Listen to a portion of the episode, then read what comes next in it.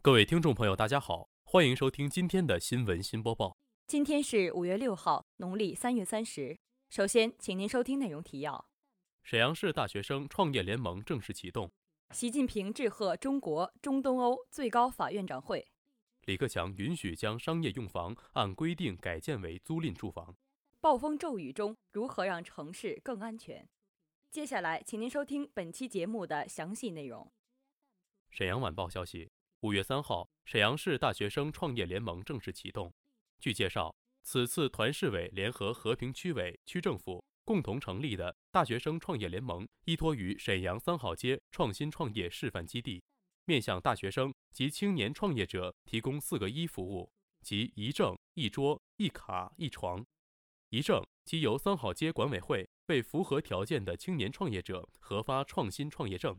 凭此证。可享受创新创业服务绿色通道及相关就业优惠政策。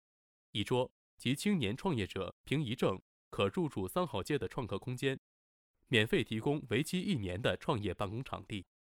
一卡即向符合条件的创业者提供创业卡，卡内有两千元人民币，并对经认定的互联网加、新一代信息技术等创业项目给予一定资金和创投基金扶持。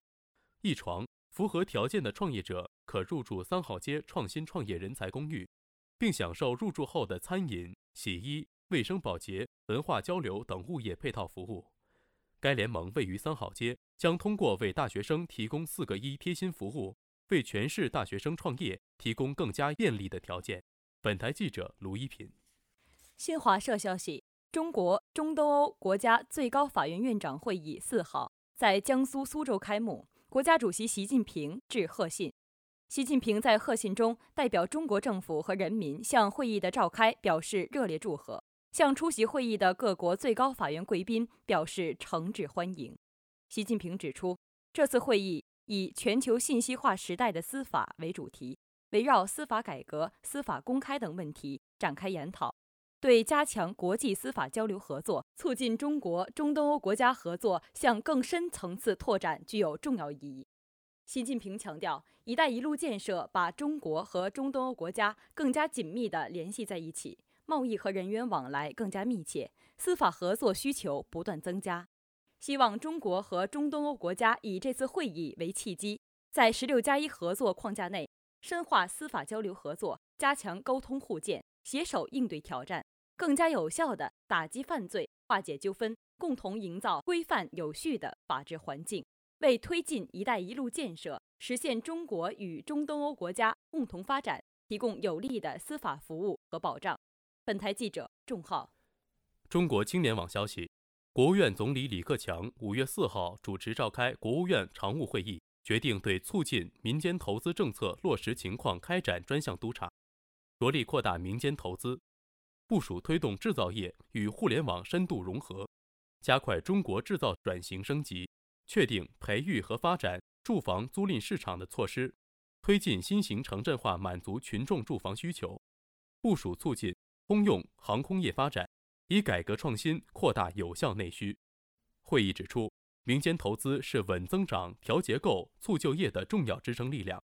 当前民间投资增速有所回落，必须采取有力措施。推动相关政策落地，进一步放宽准入，打造公平营商环境，促进民间投资回稳向好。会议决定，在各地各有关部门对政策落实开展自查基础上，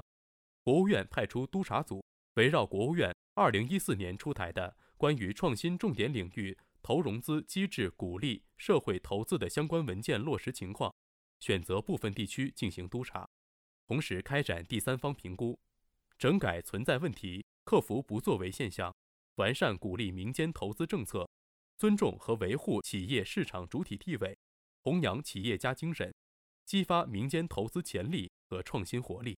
本台记者周晓文。新华社消息：五月三号这一天，恶劣天气预警接连发出，考验着沈阳这座近千万人口的现代化大都市安全。全市上下众志成城，有序应对，全力迎战这次全域性突发灾害天气。受黄淮气旋爆发影响，沈阳三号经历一次狂风暴雨恶劣天气，市区降水达暴雨级别。局地创单日最大降水记录，西北风七级，阵风达八至九级。暴风雨让晚高峰雪上加霜，进出港的火车航班也受到影响。秦沈、沈丹、沈山、沈大等线路的部分列车运行晚点，供电设施跳闸。暴风雨中，各类抢险环卫人员奋战二十余小时，各级防汛部门共出动六千余人，设备三百余台投入救援抢险。城建绿化部门加大泵站抽水力量，排除积水，出动一千六百余人上街，扶正六百余棵倒伏的树木。社区干部组织部分群众离开险房，排查险情。一场持续的暴雨给城市带来了严峻的考验，同时也让沈阳市的干部群众深刻体会到，新型城镇化必须坚持以人为本，以新理念加强基础设施安全建设和应急指挥机制，全面提高城市抗风险能力。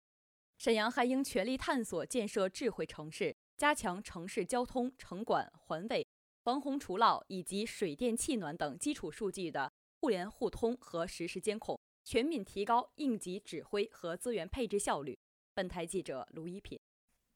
本期的节目就为您播送到这里，我是主播赵雨熙，我是主播李正红，感谢导播王哲，编辑周晓文、卢一品、仲浩。